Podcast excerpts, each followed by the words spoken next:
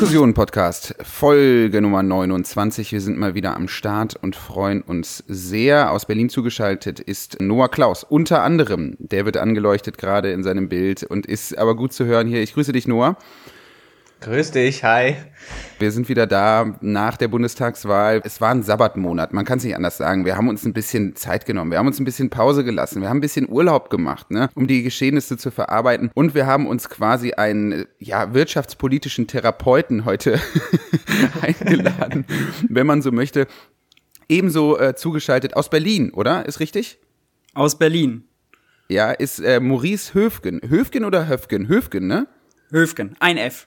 Sehr schön. Wir freuen uns sehr. Äh, ich stelle dich ganz kurz vor, damit die Leute, die dich zu Unrecht noch nicht kennen, wo man sich ehrlich sagen muss, was ist mit euch eigentlich? Damit auch die Leute wissen, äh, wer du bist. Du bist Volkswirt und Makroökonom. Du hast äh, bis vor kurzem als wissenschaftlicher Mitarbeiter im Bundestag für den linken Abgeordneten Fabio De Masi gearbeitet und du hast vor allem ein viel beachtetes Buch geschrieben. Also zumindest bei mir viel beachtet. Ich glaube insgesamt auch viel beachtet. Es heißt Mythos Geldknappheit. Sehr, sehr interessant. Und da kann ich ja ein bisschen aus dem Nähkästchen plaudern. Ich habe ja im neuen Bühnenprogramm auch ganz, ganz viel Wirtschaftspolitik drin. Das ist immer so ein Teil der Show, da muss ich ganz schön kämpfen, um wirklich das Interesse für die Themen hochzuhalten. Aber das ist auf jeden Fall sehr inspiriert von dir.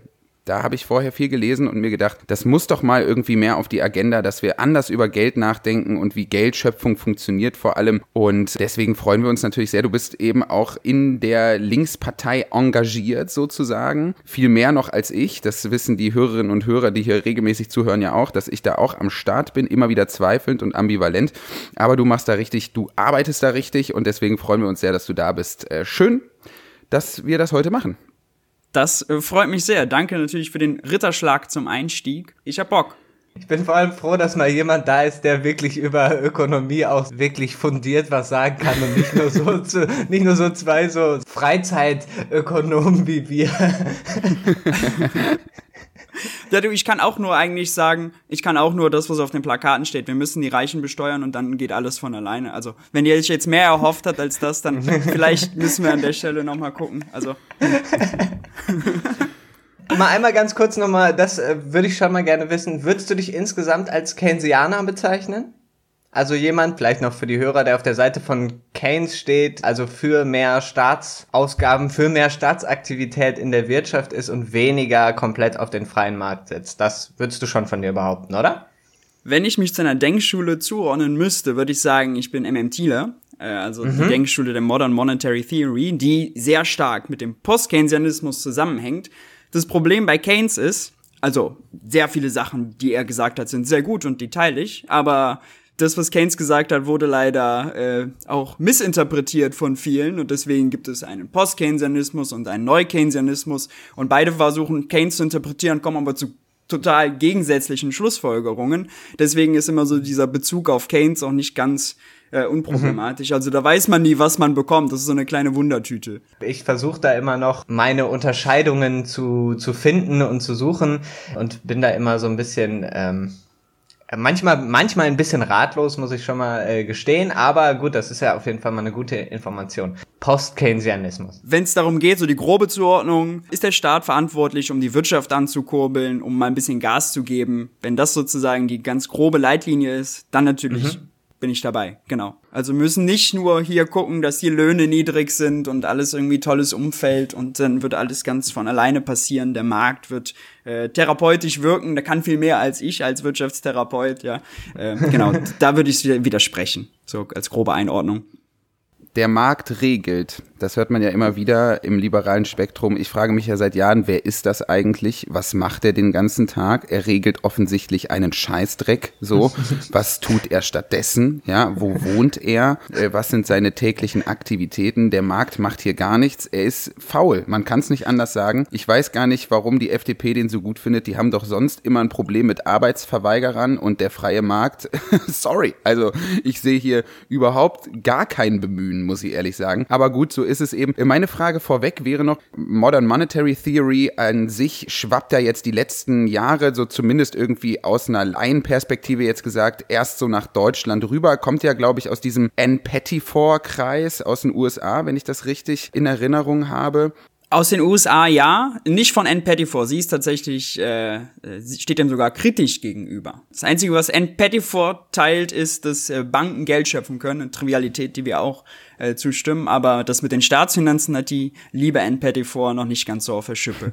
Die gute, die hm. gute. Aber da kommt es ja her und äh, es ändert auch gar nichts an der Frage, dass ich jetzt diese Falschinformation hier gestreut habe und du mich Gott sei Dank direkt korrigieren konntest. Das ist gut, das ist wirklich gut, ganz unironisch gesagt. Aber fühlt es sich irgendwie auch an, Teil einer neuen geistigen Lage sozusagen zu sein? Also, dass man wirklich diese neue Idee hat und damit irgendwie auch ganz neu über ganz grundsätzliche wirtschaftspolitische Themen nachdenkt. Also hast du zwischendurch auch so diesen Gemütszustand von, geil, ich bin hier irgendwie irgendwie Teil einer neuen Idee, einer neuen geistigen Bewegung? Auf jeden Fall, das stimmt schon. Also dieses Gefühl, man kämpft gegen ein bestehendes Paradigma an, was den Diskurs dominiert, was die Hochschulen, die Medien und die Politik dominiert. Das auf jeden Fall, ja. Ja, krass. Und das ist cool. Häufig macht es Spaß, manchmal ist es frustrierend, ja. Aber Frustration kann ja auch zu neuer Motivation und Energie führen, wenn sie nicht sozusagen überbordend ist. Äh, von daher ja. grundsätzlich cool und macht Spaß, ja. Ich muss auch sagen, als ich mich dann so ansatzweise mit der MMT beschäftigt habe und die dann um die Ecke kommen mit diesem, ja, du verstehst Staatsfinanzierung ganz falsch, ja, nicht der kleine Bürger finanziert den Staat, sondern der Staat gibt erst das Geld in Umlauf, wo wir dann, ne, wo wir dann im Prinzip unser, unseren Hassel mitmachen. Wenn man das ja erstmal irgendwie so für sich als Denkbild akzeptiert hat, dann wirkt ja auch der Rest der Argumentation von den klassischen Ökonomen irgendwie teilweise total, total verrückt, oder? Also, ähm, also ja, also manchmal muss ich mich da wirklich so, so nochmal organisieren, so wer denkt jetzt wie, so ungefähr, weißt du? Wenn du die Grundlage veränderst, verändert sich alles da drauf. Aber das ist in der Wissenschaft häufig der Fall. Also ist es Konsens, dass sich irgendwie äh, unsere Kontinentalplatten bewegen. Das hat aber auch 50 mhm. Jahre gedauert, bis sich das irgendwie durchsetzt. Würde heute ja keiner mehr sagen, irgendwie, nee, das stimmt alles nicht und das ist nicht so.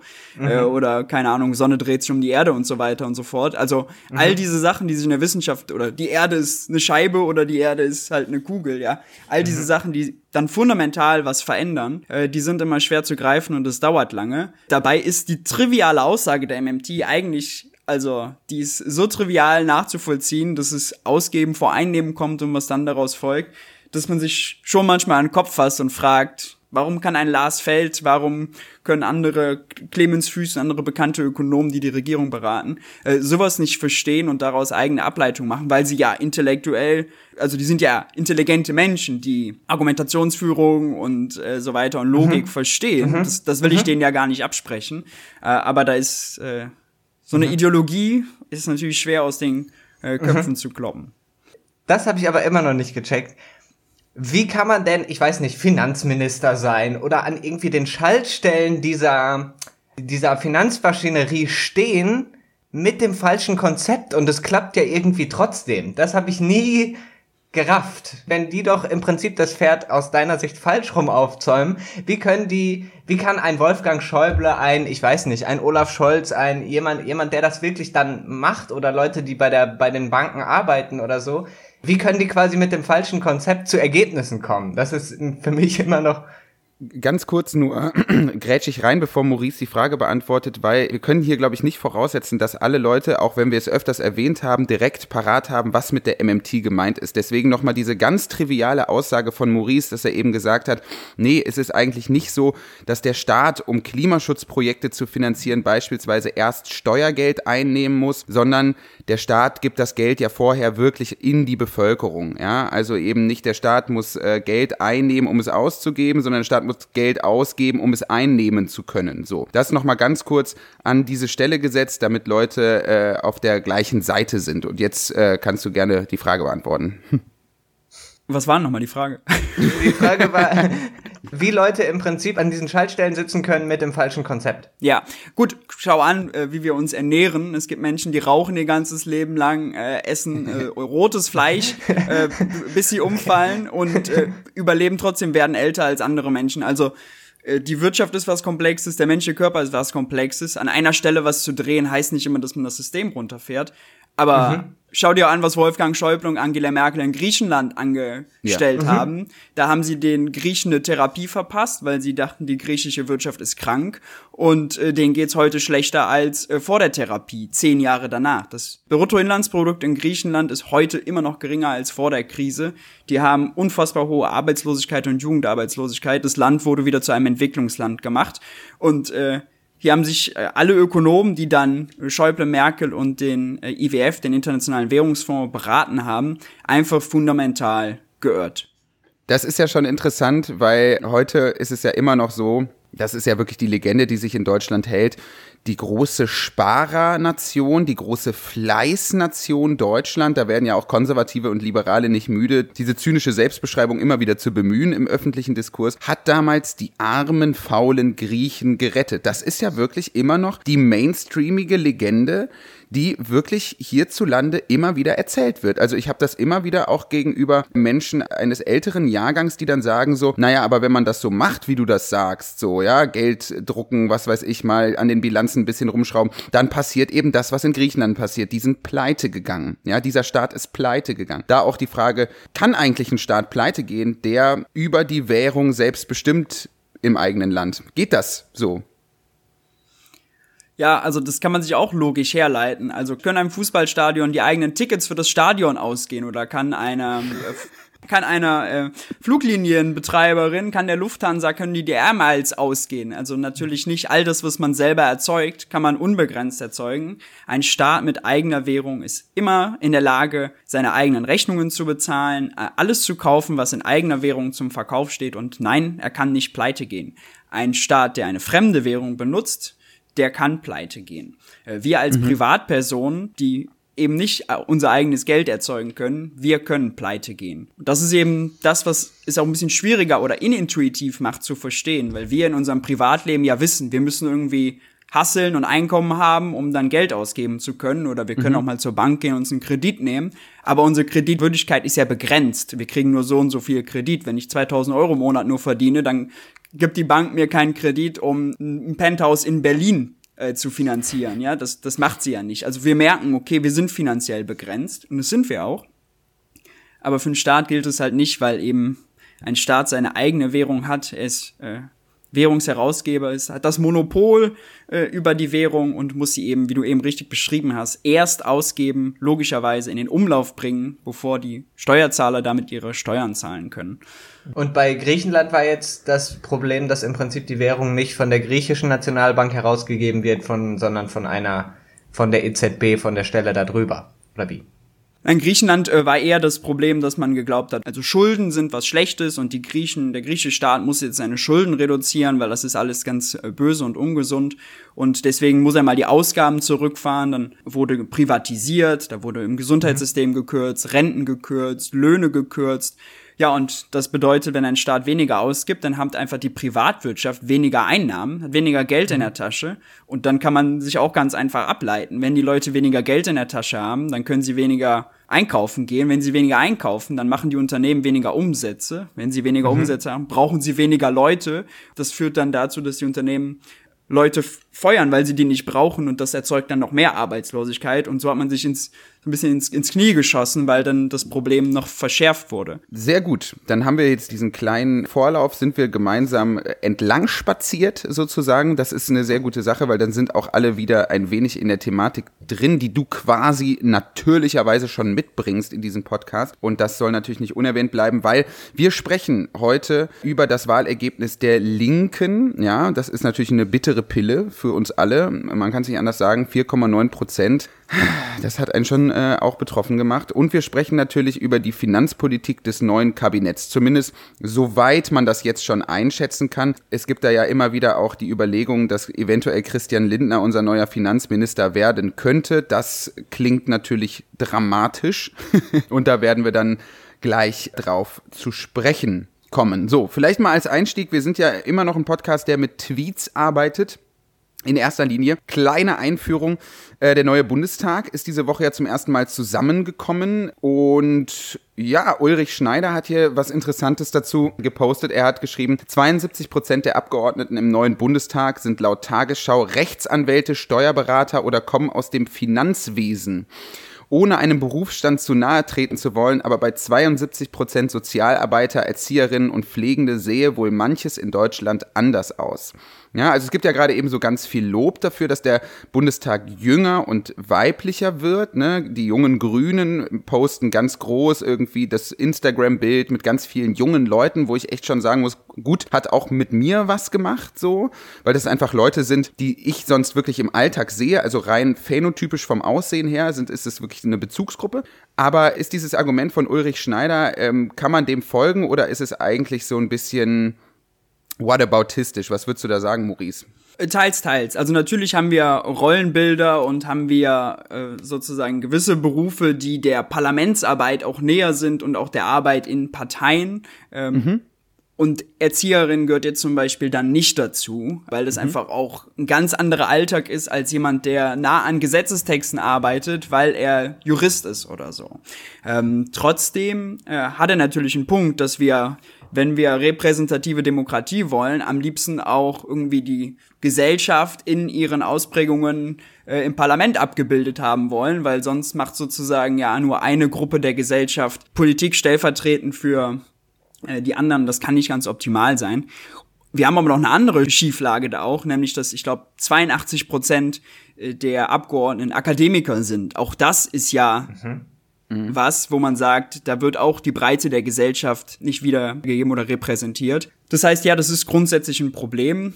Wie man das löst, ist sehr schwierig, äh, glaube ich. Ähm, ist es so, dass die Parlamentsarbeit, du hast es gerade so angesprochen, dass die Parlamentsarbeit selber, die Arbeit mit Gesetzestexten, auch vielleicht generell das sich hocharbeiten in einer Partei, im Prinzip den akademischen Juristen, der dann auch noch, ich sage jetzt spezifisch auch Juristen, also auch spezifisch noch einen Mann irgendwie bevorzugt oder so. Also ob man dann aktiv was machen müsste, damit sich auch die Erzieherin oder der Elektriker denkt, ja, das könnte ich auch äh, Volksvertreter werden.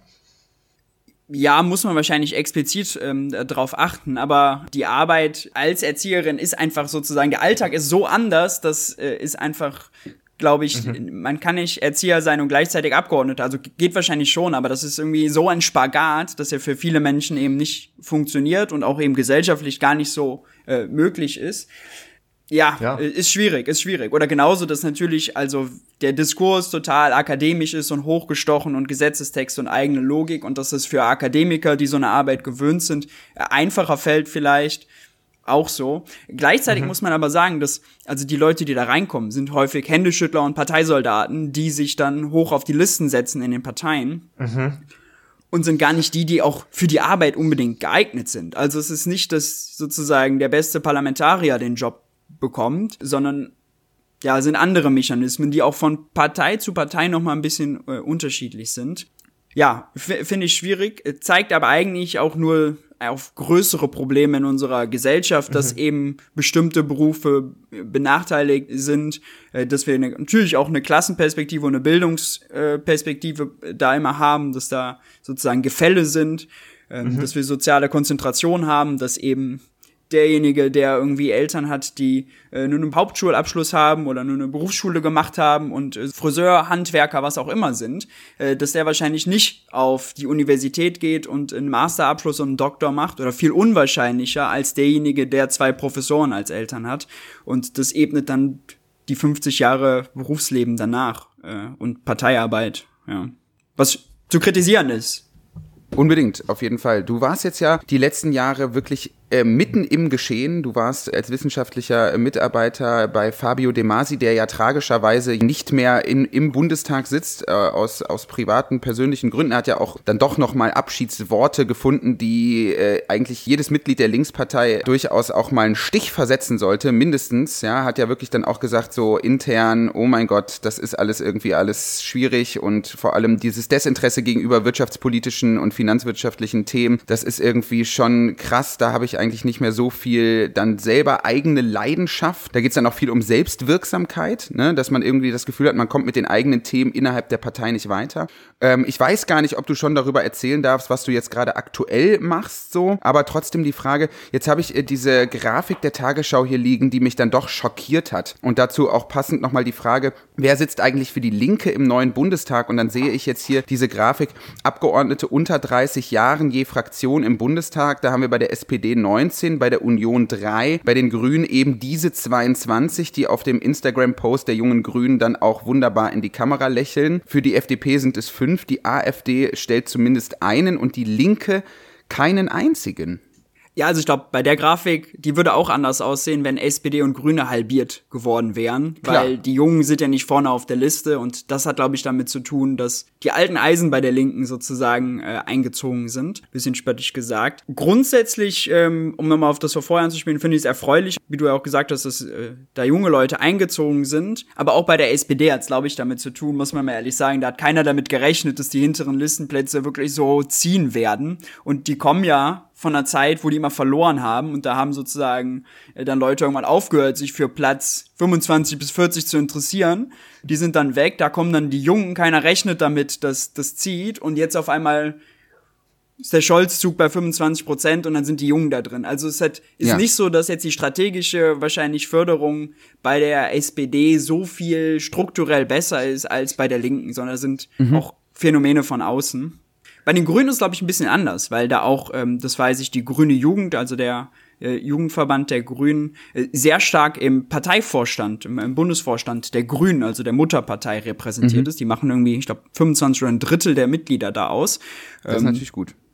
Das ist sehr gut, genau, das ist cool da war ja auch lange absehbar, die Grünen haben ja eigentlich noch schlechter abgeschlossen, als lange Zeit es aussah. Also die, die standen ja bei über 20 Prozent. Die machen vielleicht doch irgendwie eine Jugendarbeit was, was richtiger als andere. Ja, die viel schlimmere Statistik für die Linke ist, dass sie äh, bei den Gewerkschaftern bei ja, den Arbeitern und bei den Angestellten äh, schlechter abschneidet, teilweise schlechter abschneidet als die FDP. Äh, und mhm. das sollte der Partei zu denken geben grundsätzlich sollte der Partei zu denken geben, man muss sich an den Kopf fassen. Wir haben Pandemie, wir haben Wirtschaftskrise, wir haben Ungleichheit, also historisch hoch, und die Linke wird halbiert. Also das ist ja was, wo man sagen würde, das ist doch jetzt die Zeit, wo eine linke Partei aus der Opposition sich stark machen kann gegen ja. eine GroKo, die äh, Sachen versemmelt in der Pandemie mit Maskendeals, mit äh, Impfung, ja. mit ja. Äh, Impfstoffproduktion, mit Arbeitslos, also all das und dass die Linke da mhm. verkackt, da kann man auch nicht sagen, da reagiere ich auch allergisch drauf.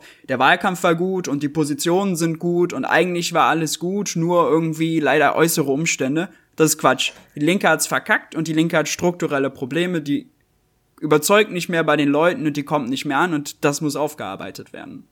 So ist es. Und äh, da legt Fabio De Masi ja wirklich auch vor bei Twitter, der jetzt tatsächlich irgendwie nicht mehr so, ja, nicht mehr so Teil des inneren Kreises ist, aber von außen natürlich dann vielleicht auch jetzt sich mehr trauen kann. Ja, also vielleicht auch einfach jetzt auf Twitter dann mal zwischendurch all in gehen kann, weil er eben nicht mehr neben Person XY wirklich in den Bundestagsreihen sitzt. Und er schreibt am Tag der Bundestagswahl abends Schlaumeier, die meinen, das Ergebnis der Linken hätte an XYZ gelegen, weil ihr Mitbewohner aus der XYZ-Bewegung das auch findet, bringen das Problem unfreiwillig auf den Punkt. Eine Partei, die nur noch vom eigenen Mitbewohner gewählt wird, hat ein Problem. Ja. so ist Fand er. nicht schlecht. Fand ich nicht schlecht, muss ich ehrlich sagen. Fand ich ganz gut. Äh, Habe ich, hab ich geschmunzelt. Also ich würde nur sagen, ist halt diese klassische, man wiegt sich in der eigenen Blase in Friedrichshain abends im Techno-Club und spricht mit seinen äh, Kollegen und weiß, Antirassismus ist das wichtigste Thema von allen. Und dann gibt man sich gegenseitig recht und generell kann man sich ja bei so Kulturfragen, ich bin gegen rechts oder so, sehr schnell äh, Applaus abholen ohne große irgendwie eine Position zu haben, so irgendwo eingearbeitet zu haben.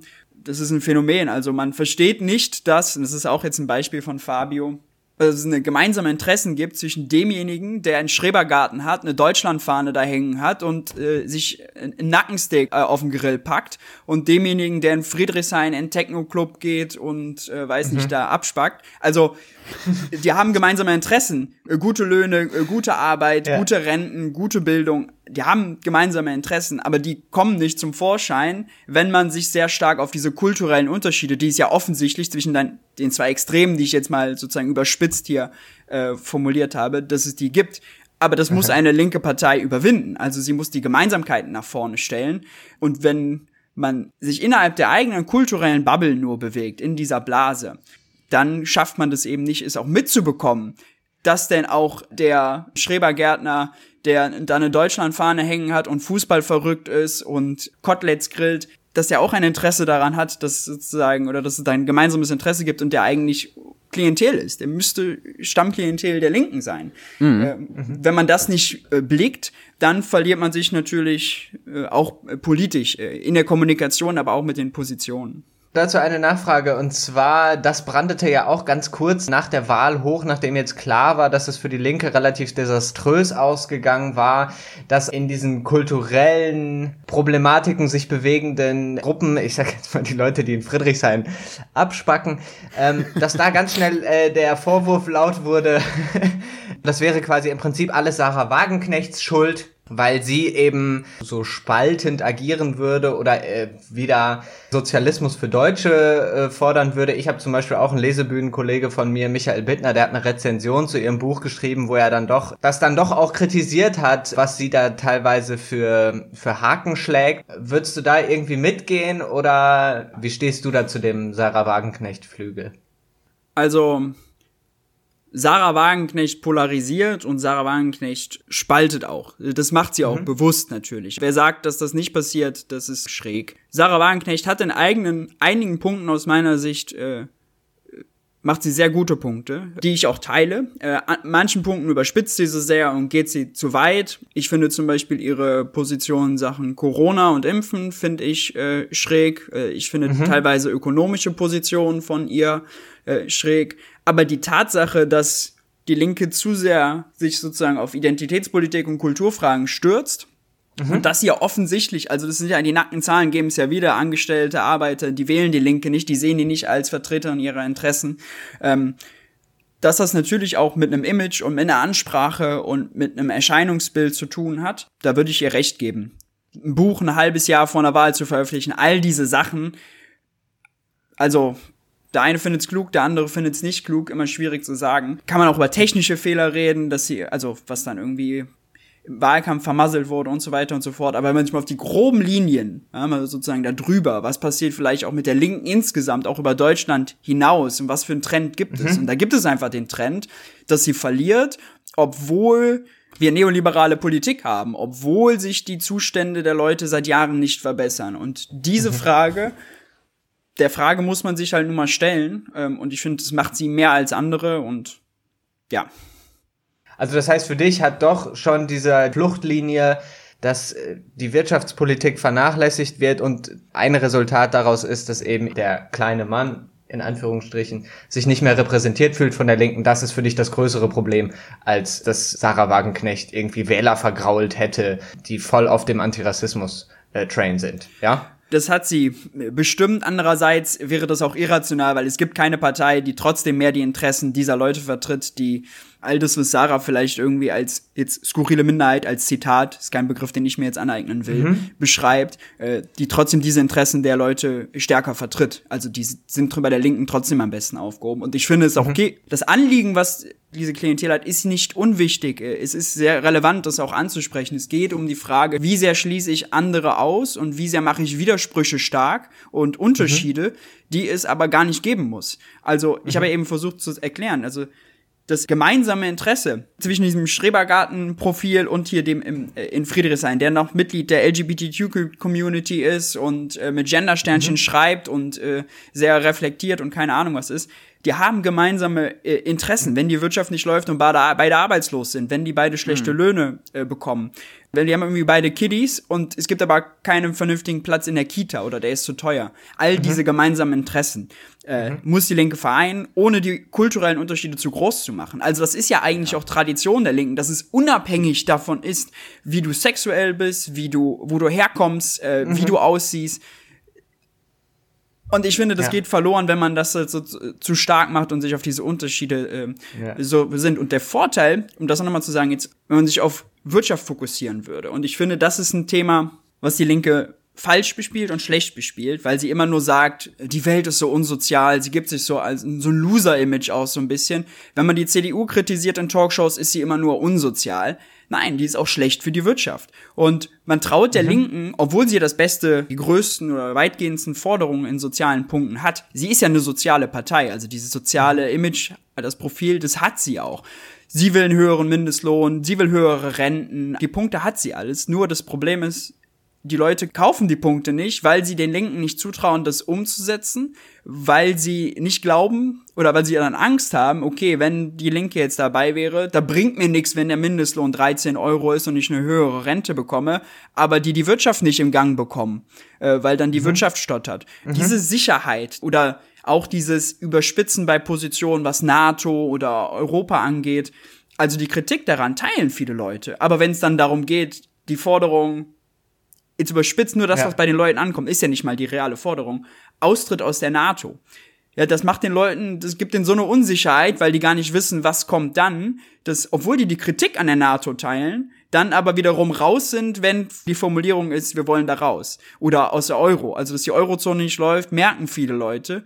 Aber wenn es dann darum geht, irgendwie das zu überspitzen und sagen, raus aus sowas, das sorgt dann für so eine Unsicherheit, dass sie sagen, ah, okay, dann gehe ich doch nicht mit. Dieses Universalistische, was du jetzt gerade eigentlich ja vorgeschlagen hast, ne, dass eigentlich wieder mehr Formate und konkrete Stimmen irgendwie innerhalb der linken Bewegung, und damit meine ich jetzt wirklich nicht die Linkspartei, sondern jetzt mal so ganz grob auch diesen ganzen, äh, diesen ganzen Haufen Linksliberaler auch dann irgendwie mit integriert, die auf Instagram irgendwie das nachhaltige Outfit präsentieren oder eben antirassistische Slideshows Shows machen. Das klingt jetzt so ein bisschen despektierlich, ist auch ein bisschen so gemeint. Da kann ich mich jetzt auch nicht mehr draus retten. Das muss doch eigentlich wirklich mehr in den Vordergrund, wirklich zu sagen, das, was du gerade gesagt hast, es ist so gut eigentlich, als auch als rhetorischer Trick zu sagen, nee, also es gibt jetzt wirklich ganz große Gemeinsamkeiten zwischen dem Hartz-IV-Empfänger, dem weißen, äh, Cis-Mann und den ganzen Leuten, die wirklich im alternativen Zentrum, äh, äh keine Ahnung, sich auf MDMA wundkuscheln oder so, ja. Also da gibt es ganz, ganz große gemeinsame Interessenlagen. Das muss wirklich mehr betont werden. Ich glaube, das ist das, was fehlt.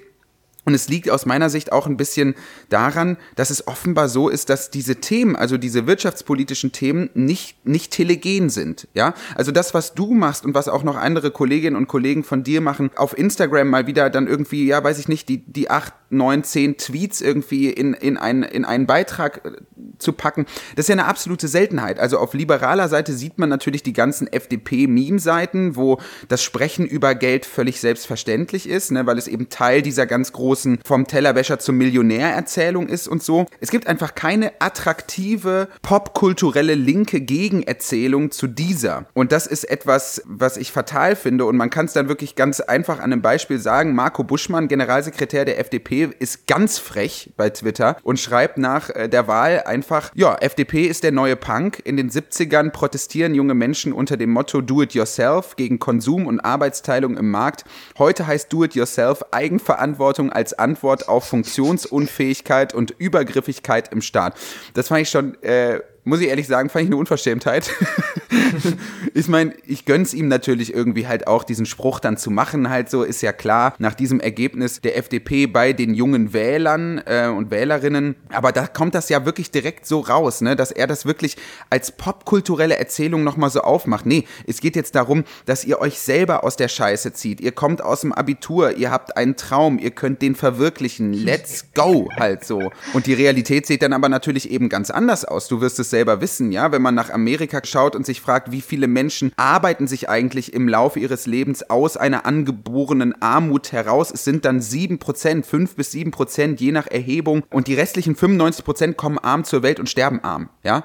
Und wo ist da die Erzählung? Wo ist da irgendwie, weiß ich nicht mal, die Rhetorik, die wir brauchen, auch innerhalb einer linken Bewegung, das wirklich mal auf, äh, auf den Punkt zu bringen? Denn das Thema funktioniert bei Instagram durchaus. Ich merke das immer wieder. Ich versuche das ja groß zu machen, irgendwie auch in den letzten Wochen und so.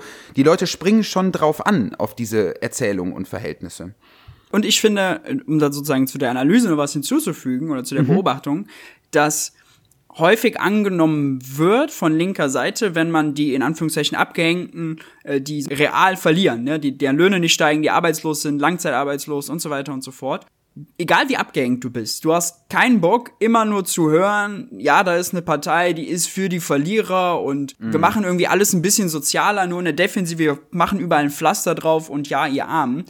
Die reale Politik dahinter ist wichtig, aber Leute gehen ins Stadion, als Schalke 18 Spiele oder 34 Spiele dann auf die Fresse bekommen hat in der Bundesliga, weil sie irgendwie wissen, gut, jetzt war Corona, aber es gibt auch noch andere Beispiele, weil sie wissen irgendwie, man kann irgendwie verlieren oder so und aber es gibt irgendwie ein Kollektiv und man gibt irgendwie eine Leidenschaft, es gibt eine positive Vision, eine Erzählung, was Positives und nicht nur ja, wir gehen aufs Spielfeld, versuchen irgendwie Pflaster drauf zu kleben und irgendwie alles zu verlieren. Also auch Abgehängte wollen irgendwie nicht Politik von Losern für Loser, jetzt überspitzt, sondern sie wollen auch eine Gewinnererzählung. Sie wollen irgendwie ein Aufstiegsversprechen und sie wollen nicht als die Abgehängten identifiziert und behandelt werden. Niemand möchte mhm. das. Und ich finde, auch das geht so ein bisschen äh, unter. Es ist eine popkulturelle Erzählung und auch eine positive, eine Gewinnerstory, eine offensive Story, nicht eine, nicht eine defensive Selbstbemitleidung. Ich bin ja großer äh, Dietmar Dart-Fan äh, äh, von dem Autor und der ist ja wirklich beinharter Kommunist eigentlich. Der hat das mal einmal dann halt so ausgedrückt, dass er gesagt hat, das Proletariat erkennt sich im Prinzip nicht mehr selber weil die Differenzen halt eher dann in anderen Bereichen, in kulturellen Bereichen groß gemacht werden, aber dass man mal das einigende Moment, dass man irgendwie seine Arbeitskraft zum Markte tragen muss und abhängig davon ist, was für Löhne gezahlt werden und so weiter, dass man das nicht mehr sehen will oder fast mehr noch, wenn man bestimmte Leute, die jetzt sag ich mal eher so in der in der Großstadt Bohem arbeiten als ich weiß nicht Mediendesigner oder so, wenn man denen sagen würde, ja, du bist doch eigentlich Proletarier Du musst hier bei, keine Ahnung, irgendeiner Plattform wie Fiverr oder so deine Projekte an den Mann bringen oder so. Du bist doch im Prinzip digitaler Tagelöhner. Dann würden die sich, glaube ich, eher beleidigt fühlen, als zu sagen, ach ja, stimmt, ja, ähm, jetzt mal auf zum, zum Arbeitskampf oder so, sondern es wäre eher wie Proletarier. Nein, das ist doch irgendwie so ein verschmutzter Typ, der in den 20er Jahren in irgendeinem Werk in, im Ruhrgebiet keine Ahnung, am Hochofen steht oder so. Das bin doch nicht Wenn ich. Sie das Wort überhaupt kennen. Das ist gar nicht böse gemeint, aber es ist ja auch gar nicht so eine Vokabel, die man voraussetzen kann heutzutage. Oder es ist ja in dieser quasi schon ähm, pejorativ gemeinten Form Proll. Genau. Mhm. Du Proll ist ja, boah, Alter, mit dir möchte ich eigentlich nichts zu tun haben. Und früher gab es ja einen richtigen Proletarier-Stolz. Den gibt's ja in der Form überhaupt nicht mehr, sondern das ist ja total, hat sich ja total aufgelöst. Man muss auch ehrlich sagen, so manches Element, ich meine, ich war ja auch in, in jeder Stadt, in der ich gewohnt habe, war ich dann irgendwie im Regionalverband, habe versucht, mich da irgendwie anzubieten, habe den Leuten eigentlich immer eine Mail geschrieben von wegen, das und das mache ich, ich kann texten, ich kann schreiben, hier lasst mich an Reden mitarbeiten, an Positionspapieren, rein irgendwie basale mhm. Formulierungsarbeit sehr, sehr gerne. Die Antwort war meistens, nee, du musst schon anfangen mit Flyer verteilen. So, das war halt so mhm. intern in der Linken immer wirklich so dieses, ja, jetzt kommt da dieser komische Künstler-Dude von außen und will jetzt hier irgendwie direkt hier die wichtigen Aufgaben übernehmen. Nee, so, wir stehen jetzt hier seit acht Jahren.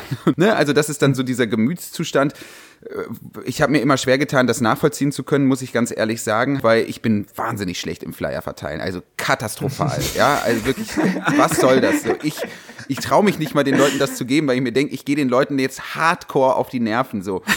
Und dann sehe ich halt irgendwie der, am Abend der Bundestagswahl aus diesen ganzen äh, Gruppierungen in den einzelnen Städten und Ländern, dann hat man dann doch die 4,9 Prozent geholt, aber singt dann doch nochmal zusammen voller Inbrunst die Internationale und filmt es irgendwie für Instagram ab. Und ich denke immer so, Mann, Leute, das ist alles so verstaubt irgendwie. Das ist, ich weiß nicht, also das steht den Leuten ja zu und das ist irgendwie auch wichtig bestimmt halt so, aber das habe ich irgendwie nie so richtig verstanden. So, dass man da nicht irgendwann jetzt auch mal sagt, gut, einige Begriffe von vor 50 Jahren, die lassen wir jetzt einfach mal in der Kiste so und schaffen uns das, was du eben gesagt hast, äh, Maurice, ja, so dieses, wir brauchen doch irgendwie auch eine linke Aufstiegserzählung, irgendwie eine Utopie oder wirklich einfach mal eine Sprache, die aus dieser ständigen to bring things to a crisis Nummer raus, rauskommt, so. Ja, ja, die Linguistik ist da sehr weit, auch man hört vielleicht auf die falschen Akademiker, weil die erzählen uns, wie auch Sprache funktioniert und welche Begriffe eben auch einfach Kacke sind äh, und äh, die Linke auch äh, hemmen. Mhm. Da gibt's im wirtschaftlichen Bereich ganz viele, aber immer mal ein Beispiel, dieser Begriff Umverteilung. Ja, der wird immer ganz groß, der wird dann überall plakatiert und so. Aber Umverteilung ist bei den Menschen, da ist irgendwas, ist schon verteilt und diese Silbe um bedeutet dann, okay, jetzt muss man wieder irgendwem was wegnehmen. Das ist dann negativ schlecht. Oder mhm. das gute alte Steuerzahlergeld, ja, wenn man irgendwie da immer mhm. sagt, nee, Steuergeldverschwendung und wofür wird dann Steuergeld ausgegeben für die Bundeswehr und keine Ahnung was, das verstehen die Menschen. Aber wenn du danach sagen willst, ja, nee, aber wir können für Vollbeschäftigung sorgen, der Staat hat das Geld und wir machen jetzt Green New Deal und jeder, der einen Job will, bekommt einen guten Job und wir machen hier erstklassige Infrastruktur, alle öffentlichen Schwimmbäder, die geschlossen haben, machen wieder auf und es gibt neuen Wohlstand und so weiter. Ja, aber wo soll denn das ganze Steuergeld herkommen? Also man macht sich in vielen Bereichen mit der Sprache auch, ist schwieriger als, mhm. oder von Verteilungskämpfen zu reden. Also das ist so eine altbacken Rhetorik, die die Leute einfach nicht abholt. Radikale Realpolitik what the fuck? Was ist radikale Realpolitik? Wen soll das, wen soll das irgendwie, weißt du, morgens in die Schlappen bringen? Also, das ist irgendwie, man braucht mal irgendwie was Modernes, äh, Progressives, aber nicht so dieses übertriebene Woke-Progressive, sondern mal wirklich, wirklich progressiv in Sachen Wirtschaft, in Sachen Kommunikation und so weiter und so fort. Auch in optischem Auftreten und so weiter, also, ja. Ja, apropos, also, äh, wir haben uns natürlich auch gefragt im Vorlauf, als wir uns gemeinsam vorbereitet haben, was ist eigentlich da passiert? Passiert bei den jungen WählerInnen, die jetzt irgendwie zum ersten Mal wirklich ins Wahllokal gelaufen sind oder per Briefwahl abgestimmt haben und sich zu einem wirklich doch auch für mich persönlich überraschend großen Teil im Nachhinein dann nicht mehr für die FDP entschieden haben. Ja, das ist ja irgendwie auch nochmal eine interessante Frage, vor allem für eine äh, Linkspartei, die ja eigentlich so demografisch betrachtet eigentlich diese WählerInnengruppe auch gezielt ansprechen möchte so und das aber überhaupt nicht geschafft hat. Die FDP hat das geschafft und da gibt es natürlich verschiedenste Ideen. Ich bin auch der Überzeugung, dass es auch in den Klassenzimmern, wirklich bei den Leuten, die jetzt gerade aus dem Abitur kommen, in den letzten Jahren auch so eine Art Kontrabewegung war zu den Leuten, die dann zu Fridays for Future freitags gegangen sind. Ne? Weil die Leute, die jetzt die FDP gewählt haben, sind ja auch Menschen, die von sich sagen, nee, Klimaschutz ist uns sehr, sehr wichtig, aber dieses komische, moralistische, wir verzichten jetzt alle mal kollektiv äh, von Clara, Luis und Henrik, die da hinten auf der anderen Seite äh, des Puls sitzen, darauf darauf haben wir irgendwie keinen Bock. Und dann gibt es einen wirklich sehr interessanten Thread zum Thema äh, Wahlerfolg der FDP auf Twitter von äh, Raphael Knipping, der Noah meines Wissens nach Journalist ist, also politischer Journalist, freier Multimedia-Journalist, arbeitet zur Politik, sozialen Bewegungen, Migration und Klimakrise. Ja, also kein konkreter Arbeitgeber genannt, aber er schreibt sozusagen. Ja, und er äh, hat hier diesen Take drin, den wir jetzt ganz kurz mal anreißen können und besprechen können, weil er hat eben gesagt, gut, wir haben jetzt 2,8 Millionen Erstwähler, die man schon irgendwie zur äh, Gen Z zählen kann. Ja, also es umfasst so die Jahrgänge 1997 bis 2010 und die haben sich dann doch für äh, die FDP entschieden. Und dann hat er einfach geguckt, okay, wo halten sich die Leute denn digital auf? auf. Ja, wo sind die irgendwie zugegen? Und hat herausgearbeitet, gut, es ist TikTok, es ist Instagram, es ist vor allem YouTube, es ist eben nicht mehr Facebook und vor allem auch Instagram wird jetzt auch so ein bisschen weniger und wird eigentlich ersetzt durch Twitch, auch durch diese, durch diese Lockdown-Zeit. Ja, und dann fängt er mal so an herauszuarbeiten, wer ist eigentlich bei YouTube und Twitch äh, eben stark zugegen als, als YouTuber, als Gamer. Das ist vor allem auch Montana Black, der da vier Millionen FollowerInnen äh, auf sich vereint. Und er schreibt dann hier dazu, also jetzt äh, tatsächlich hier äh, Raphael Knipping schreibt dazu in zwei Tweets, Montana Black, der erfolgreichste deutsche Gaming-Streamer, war mehrere Jahre lang von Marihuana, Alkohol und Kokain abhängig. Er überwand seine Sucht und wurde Web-Videoproduzent und Twitch-Streamer. Er hat ein Buch mit dem Titel Vom Junkie zum YouTuber geschrieben. Im Jahr 2019, laut eigenen Angaben sein erfolgreichstes Jahr, hat er einen Bruttoumsatz von über drei Millionen Euro gemacht. Mit seinem Aufstieg repräsentiert er die Einstellung, jeder, der sich nur hart genug anstrenge, könne es auch schaffen. So ist er auch Vorbild für viele. Und das fand ich so wahnsinnig interessant. Das heißt, auf diesen Plattformen gibt es offenbar ganz tagtäglich diesen Kontakt von Millionen jungen Menschen genau mit dieser American Dream Erzählung, ne? so dieses äh, vom Tellerwäscher zum Millionär, du kannst alles werden, wenn du nur hart genug arbeitest. Das scheint eben auch Teil dieses Wahlerfolgs zu sein ich würde dem total zustimmen. Mhm. Im Gaming, aber es gibt auch ganz viele YouTube-Kanäle jetzt sozusagen für Leute, die dann mal so drei, vier Jahre aus der Schule raus sind, die dann irgendwie erklären, ja, hier Aktien und Krypto und äh, so weiter und so fort und finanzielle Unabhängigkeit und Passives Nebeneinkommen. Passives Nebeneinkommen, genau. Und äh, alles sind dann so Rollenbilder, die dann da skizziert werden, wo die Leute sich mit identifizieren, die denken, ah cool, das wäre was. Und es ist diese neoliberale Moorrübe, die halt vorgehalten wird. Es funktioniert einfach. Und da kommt dann immer sozusagen in Nebensätzen, ja, Staat, Rente wird nix sein und äh, lieber selber anpacken und überhaupt. Und das ist halt genau das, äh, was, was die FDP sozusagen dann äh, nachher in so ein politisches Programm und auch ein Image gießt. Und Lindner, muss man ja auch mal sagen, äh, sehr gut verkörpert, ja. rhetorisch als Person. Ja. Du hast auch einen gewissen Respekt vor ihm, oder? Ja, ich auch. also ich wollte es gerade sagen. Also Christian Lindner ist für mich ein äh, sehr guter Politiker, äh, ein noch besserer Rhetoriker. Und auch wenn ich seine Position innerlich nicht teile, ein Lindner in links sozusagen würde der Linken mhm. gut tun.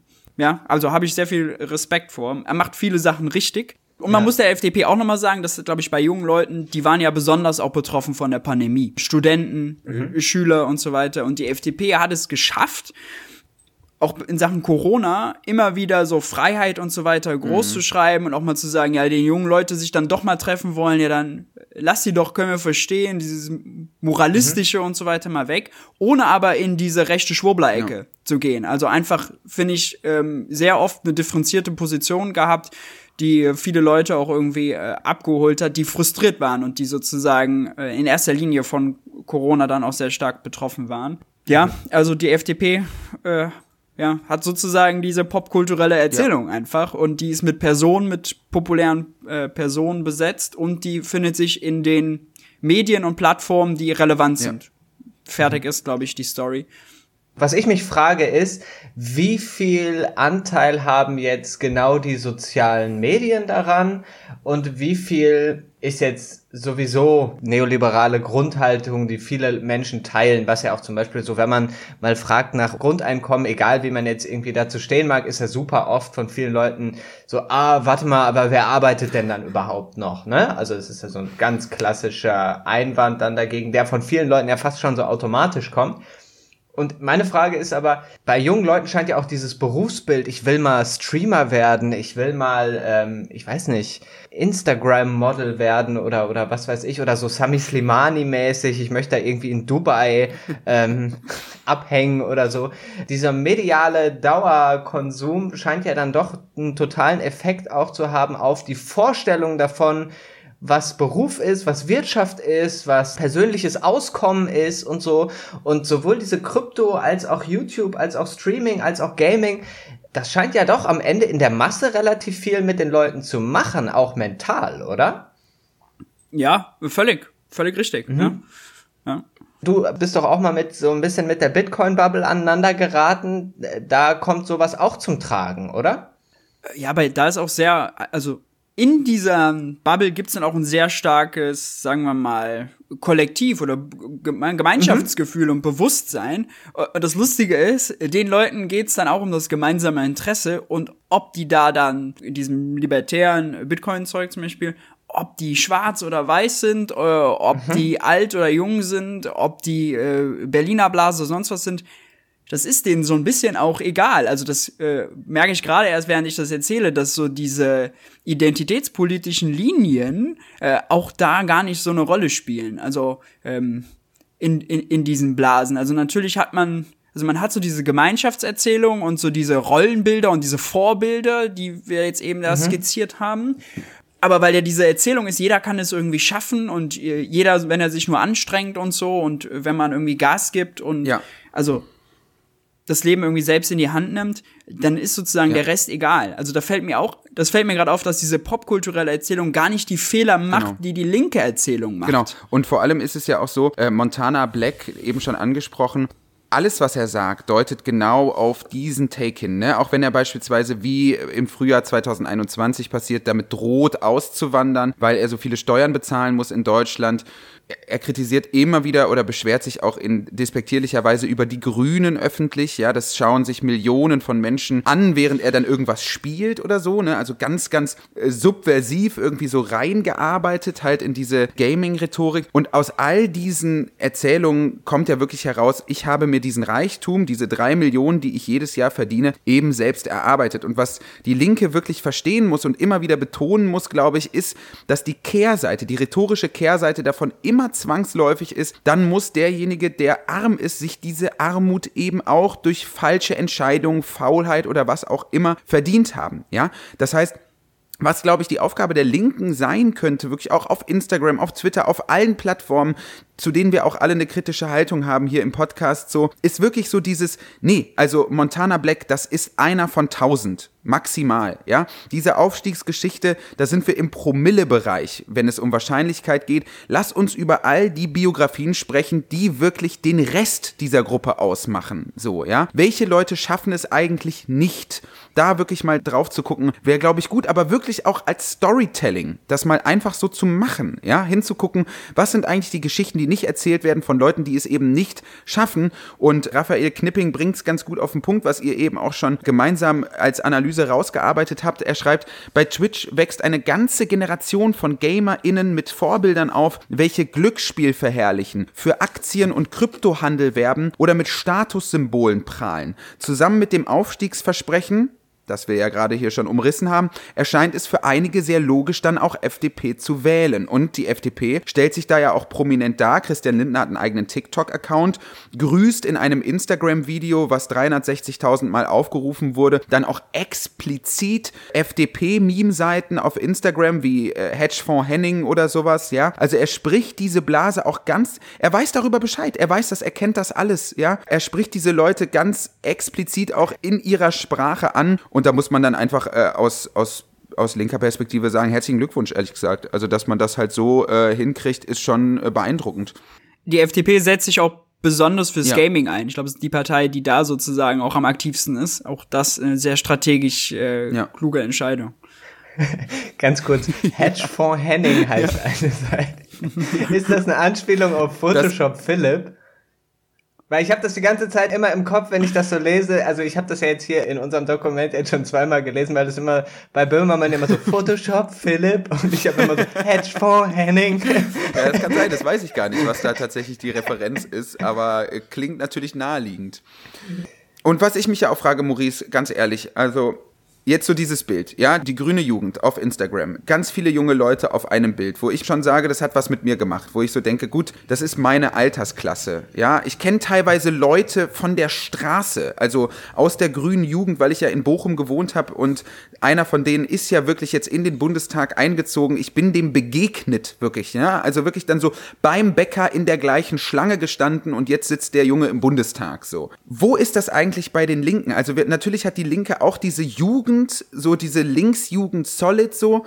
Und da liest man dann halt Sachen äh, irgendwie jetzt hier Berliner Landesverband, eine Schlagzeile, die ich rausgesucht habe, Linksjugend will nicht mehr mit Jusos oder grüner Jugend kooperieren, wo ich mir denke, was geht ab? Also was ist da los? So, es kann doch nicht sein. Also vielleicht rege ich mich da auch zu sehr drüber auf, aber diese Linksjugend Solid wird a medial null wahrgenommen als eine Parteijugend, die dann doch noch mal vielleicht einen Punkt macht. Ganz anders ist das bei der jungen Union, bei den jungen Liberalen und bei den Jusos vor allem und auch bei der grünen Jugend was machen wir da so falsch? Also was ist das irgendwie eine ganz dogmatische Jugend, die man eigentlich gar nicht auf ein Podium setzen kann, ohne dass man Angst haben muss, einen Skandal zu generieren? Oder was ist da, was ist, was läuft da falsch?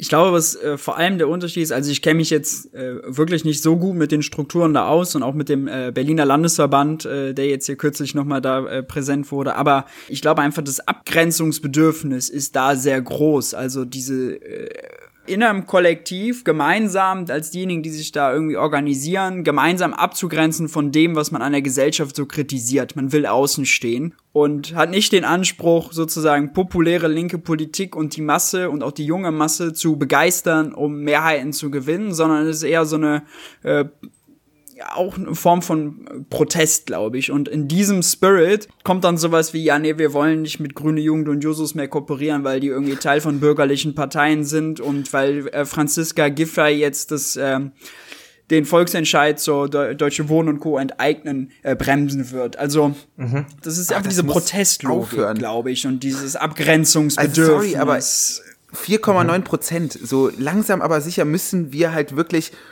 wir müssen auf die FDP und die Grünen zugehen und denen eigentlich die Ideen wieder wegnehmen. Und zwar genau die, die sich wirklich auch für einen gesellschaftlichen Mainstream eignen. 70 Prozent der Leute in Deutschland sind für höhere Mindestlöhne. Ähm, 75 Prozent der Leute außerhalb Berlins liebäugeln genau mit sowas wie einer Mietpreisbremse oder gar einer Enteignung. Die Mehrheiten sind ja da, auch im politischen Mainstream. Ich würde sogar noch weitergehen. Ich finde, wenn man in den Talkshows gesehen hat, was die Punkte zum Beispiel von FDP und CDU waren. Da waren die Punkte, Soli abschaffen muss jetzt sein, also jetzt bei wirtschaftlichen Themen, und Bürokratieabbau. Soli ist eine total unbeliebte Steuer. Natürlich haben wir die nur noch für die reichsten 10%. Das wissen aber viele wahrscheinlich gar nicht, weil sie ihre Einkommenssteuererklärung gar nicht so genau checken. Haben viele wahrscheinlich schon gar nicht mitbekommen. Die denken, die zahlen den Soli noch, obwohl die den gar nicht mehr zahlen. Der wurde ja für 90% Anfang des Jahres äh, abgeschafft. Warum ist man da so dogmatisch und sagt, nee, also Soli-Abbau auf keinen Fall. Warum schenkt man denen diesen einfachen Punkt, die dann auch sagen können, nee, Bundesverfassungsgericht wird auch dagegen sein, Autoritätsargument und äh, der Zweck der Steuer irgendwie Einheit ist ja so lange her. Man hängt da wieder so eine mhm. altbacken Idee hinterher. Warum sagt man nicht einfach, gut, geben euch den Punkt, aber rechnet ihr einfach irgendwo anders wieder drauf, die paar Prozent, weißt du, so fertig. Warum nimmt man denen mhm. nicht einfach da die Butter vom Brot? Oder bei Bürokratie. Bürokratieabbau bei der FDP heißt weniger Leute in der Verwaltung, das heißt äh, Deregulierung äh, in manchen Bereichen. Das ist schlechter Bürokratieabbau. Aber es gibt auch gute. Warum ist nicht auch eine Linke dafür, dass äh, diese Plattitüde wirklich, Steuererklärung auf dem Bierdeckel oder so. Warum ist eine Linke nicht für Bürokratieabbau, wenn es darum geht, eine scheiß Hundesteuer, eine Biersteuer, eine Schaumweinsteuer äh, abzuschaffen, wenn es darum geht, Vermögensprüfung bei ALG 2 Beantragenden abzuschaffen, wenn es ähm, darum geht, irgendwie äh, Verwaltung zu digitalisieren. Also Warum nimmt man nicht den, die Punkte, die die so stark machen, und wo jeder weiß, irgendwie jeder hat in seinem Privaten das Gefühl, der Staat ist lahm und träge? Es muss er nicht sein, aber so ist die Wahrnehmung in vielen Bereichen. Warum nimmt man nicht das und interpretiert das in links und macht einfach Gegenpunkte. Lieber Christian Lindner willst Bürokratieabbau. Ja, das Bescheuerste, was wir machen können, ist doch zu sagen, wir haben kein Personal, die äh, Steuerprüfung bei Reichen machen, aber bei jedem Hartz IV beantragen, der muss, der muss die Hose runterlassen und äh, da müssen x Leute sich damit beschäftigen, was für mickriges Vermögen der noch hat, ob man den Fernseher, den neuen Flachbildschirm noch aus der Wohnung holen muss oder nicht. Ist so Schwachsinn. Also warum macht man sich sozusagen so Punkte, die, die, die Talking Points nehmen, aber dann links interpretieren und den einfach die Butter vom Brot nehmen? Sowas ärgert mhm. mich, weil man immer, also man muss auch mal sagen, die Positionen, die die Linke in diesem Wahlkampf gemacht hat, waren Positionen, die waren ja auch schon vier Jahre vorher und vier Jahre davor. Also die Plakate hätten die eigentlich von, weiß nicht, äh, 2000, zurück, 2009 oder 2005 hätten die auch gleichen Plakate aufhängen können, wäre dasselbe gewesen. Also es ist irgendwie da kein Fortschritt, kein Pragmatismus und kein irgendwie strategisch denken, was sind Talking Points der Konservativen, die medial sozusagen verfangen und wie können wir die links belegen in progressiv. Das hat irgendwie gefehlt. Da gibt's auch x andere Beispiele auch. Also gerade jetzt auch aus dieser Opposition heraus, man sitzt jetzt eben mit der CDU und der AfD voraussichtlich dann eben in der Opposition. Das kann man ja gut orchestrieren, dann macht man eine kleine und eine große Anfrage, lädt dann doch noch irgendwie die Leute, die RedakteurInnen von der Tagesschau, den Tagesthemen dazu ein, damit man da mal wieder vorkommt. Also da hat man jetzt eigentlich durchaus eine Gelegenheit, aber äh, Noah, Du hast ja äh, im Voraus dich auch ein bisschen beschäftigt mit eben ganz konkret der Finanzpolitik des neuen Kabinetts, denn da wird jetzt ja viel getalkt und Maurice hat da natürlich auch auf Twitter einiges zugeschrieben. Wir können ja vielleicht mal so ein bisschen das letzte Thema äh, anreißen. Und zwar habe ich äh, mir ein paar Tweets von dir rausgesucht, Maurice, zum Thema Finanz- und Fiskalpolitik. Und wir hatten ja gerade schon Christian Lindner erwähnt. Du hast jetzt auch schon gesagt, dass du ihn in gewisser Weise trotz inhaltlicher Differenzen als Politiker auf jeden Fall respektierst.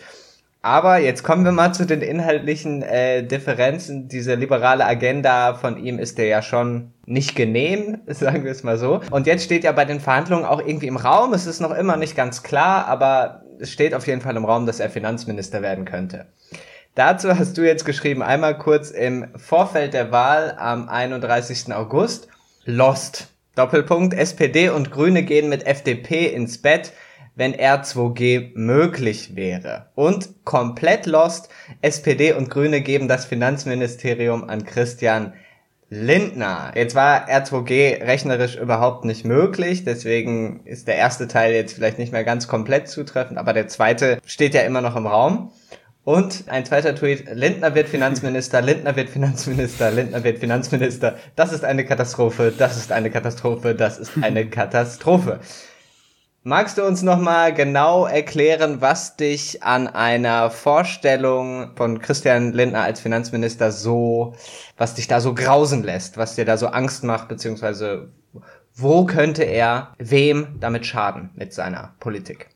Also vor allem ist das Problem, äh, dass äh, die FDP-Positionen, was äh, Fiskalpolitik so sind, dass ein Lindner als Finanzminister so haushalten würde wie ein Privathaushalt. Also er glaubt, Schulden sind jetzt böse und der Staat muss sparsam sein mhm. und der Staat muss kleiner sein. Und das ist genau das Gegenteil von dem, was wir mhm. eigentlich gerade brauchen. Wir sind in der Wirtschaftskrise, immer noch Leute, Millionen Leute äh, arbeitslos wenn man in die Eurozone guckt, wie viel Arbeitslosigkeit es da gibt, mhm. es bräuchte jetzt, wenn wir Klimakrise mal nehmen, es bräuchte jetzt wirklich, unsere Infrastruktur ist marode, bräuchte jetzt einen Staat, der Gas gibt, der Geld ausgibt, damit all die Sachen mal geregelt werden, die seit Jahren nicht vernünftig geregelt wurden. Und genau das wird er eben nicht machen, äh, weil er eben auf der Bremse steht und dann die Gelder nicht freigeben wird. Ich glaube, er ist derjenige mit der größten Verhandlungsmacht da. Ähm, er hat sich selber er kann gar nicht nicht Finanzminister werden eigentlich, weil er sich im Vorfeld schon im Wahlkampf als mhm. Finanzminister gesehen hat. Und wenn SPD und Grüne dem das nicht geben, was sollen wir ihm sonst geben? Das wird also sehr schwierig. Und wenn man Politik machen will, dann ist mal die entscheidendste Frage, gibt man auch Geld dafür aus? Und genau mhm. das ist sozusagen da, wo Christian Lindner dann halt das Portemonnaie des Staates zuhalten würde. Mhm. Und dazu kommt noch, dass man natürlich auch, selbst wenn man Schuldenbremse und so weiter hat, trotzdem sozusagen einige Sachen verbessern könnte. Aber wir haben eine ungerechte Gesundheits, eine Gesundheitsversicherung, Gesundheitssystem. Äh, man müsste bei Rente eigentlich, äh, müsste man was machen. Man müsste mal kleine Einkommen entlasten. Ähm, mhm. All das ist mit äh, Lindner eben nicht möglich. Also er blockiert einfach ganz viel, was in einem linken Bündnis, Rot-Rot-Grün, äh, möglich mhm. gewesen wäre. Und ein Satz noch äh, dazu, äh, weil es im Tweet war die ganze Linke, SPD, Grüne und die Linke müssen sich allesamt haben die versagt, dass die keine Mehrheit haben. Also man kann jetzt nicht nur sagen, weil es gibt ja eine extreme Wählerwanderung dann auch von Linken zur SPD und Grünen, aber mhm. angesichts der Probleme müsste in Deutschland locker 60, 65 Prozent äh, Mehrheit für SPD, Grüne und Linke, weil wenn man mhm. nur sozusagen die, die Leute, die eigentlich ein organisches Interesse daran haben, müssen diese Parteien äh, zu wählen. Das mhm. heißt, auch da kann man nicht sagen, die haben jetzt irgendwie groß abgeräumt. Wenn die CDU Söder gehabt hätte und nicht so viele Eigentore, dann würden wir jetzt darüber sprechen, dass Rot-Rot-Grün wahrscheinlich irgendwie in, in, Summe 40 Prozent gehabt hätte oder 38, weit weg davon von Mehrheiten zu haben. Also ohne ein Versagen der CDU wäre auch SPD und Grüne nicht so stark. Das heißt, auch da ist er für die Zukunft nicht gut aufgestellt. Aber zurück zu Lindner. Er würde in Deutschland auf der Bremse stehen und um vielleicht ein bisschen was Konkretes zu sagen, wir haben die Schuldenbremse ausgesetzt während der Corona-Krise, damit eben jetzt das Geld ausgegeben werden kann, der Staat sich verschulden kann. Gleichzeitig gibt es aber die Regel, steht im Grundgesetz, dass wenn diese Aussetzung, diese Notfallklausel ausläuft, die Schulden dann zurückgezahlt werden müssen in einem angemessenen Zeitraum. Und der ist per Beschlusslage, legt das Parlament fest, 20 Jahre. Äh, und das bedeutet, man muss jetzt ab 2023 anfangen, Schulden zu tilgen. Schulden tilgen heißt immer, man muss mehr Geld aus der Wirtschaft rausziehen, als man über Ausgaben reingibt. Man entzieht der Wirtschaft also Geld. Und das ist natürlich was, was in so einer Krise, wo die Wirtschaft angeschoben werden muss, wo sie angekurbelt werden muss, genau das Gegenteil von dem, was es braucht. Und in mhm. Deutschland kann man jetzt noch sagen, wir sind noch halbwegs gut gefahren, aber in Frankreich, in Italien, gerade wenn man nach Italien guckt, da gibt es eine so große Euroskepsis, da gibt es einen so großen Rechtsruck. Wenn man jetzt mhm. den Italienern sagt, nee, weil auf europäischer mhm. Ebene haben wir auch so Regeln, die so ähnlich sind wie die Schuldenbremse, die wurden auch ausgesetzt. Wenn man da jetzt wieder hin zurückgeht und die Europäische Kommission, Ursula von der Leyen, schickt wieder blaue Briefe nach Italien und zwingt die zum Kürzen, dann, also das ist wirklich gefährlich. Und dann geht Linda hin und verhandelt noch, äh, abgehoben und sagt hier, ihr faule Italiener und so und äh, provoziert dann richtig, macht den Schäuble. Also mhm. irgendwann lassen die sich nicht mehr gefallen und dann haben die keinen Bock mehr und dann gibt's da so eine Stimmung, die auch dann das Projekt Euro und Europa gefährdet.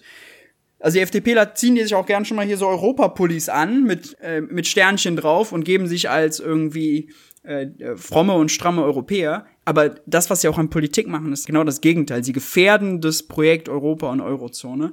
Und mhm. deswegen habe ich ein bisschen Angst, dass er sich zu sehr von seiner Ideologie leiten lässt und zu viel Macht bekommt. Äh, mhm. Und Grüne und SPD auch nicht wirklich dagegenhalten. Das muss man ja auch mal sagen.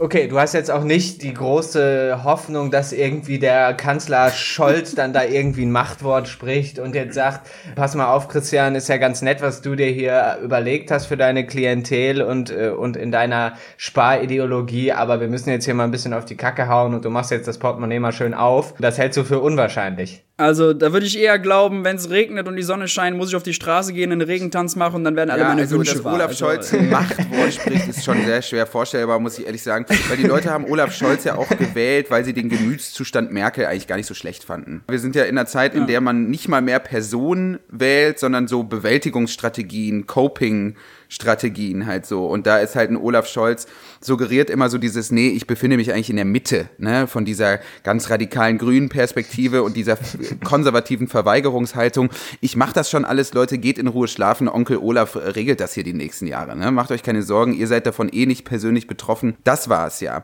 Aber das, was du gesagt hast, äh, Maurice, stimmt ja vollkommen. Ja. Wir haben noch einen weiteren Tweet von Christian Lindner, wo man das eigentlich jetzt schon sieht, dass das wird kein ideologiebefreites Regieren, völlig egal, wie oft die sich da alle gemeinsam vor die äh, Kameras und Mikrofone stellen und sagen, das ist die Koalition der Zukunft über die Parteigrenzen hinaus. wo ich mir auch immer so denke, ja, jetzt reicht's auch langsam mal. Ich will jetzt wirklich mal die Schlägerei, für die ich bezahle hier im Parlament. Aber Christian Lindner äh, twittert, die Risiken der Inflation wachsen. Fraglos ist sie eine Folge der Pandemie, aber auch der Einfluss der Geldpolitik der EZB und der Staatsschulden in Europa muss beobachtet werden. Vor Experimenten, die Schuldenbremse im Grundgesetz aufzuweichen, kann man da nur warnen. CL. Ja, also da sieht man ja schon, es ist wirklich die ganz alte, die ganz alte Schule. Wir haben ein ganz großes Problem mit Inflation. Die Inflation ist so hoch wie seit Jahren nicht mehr.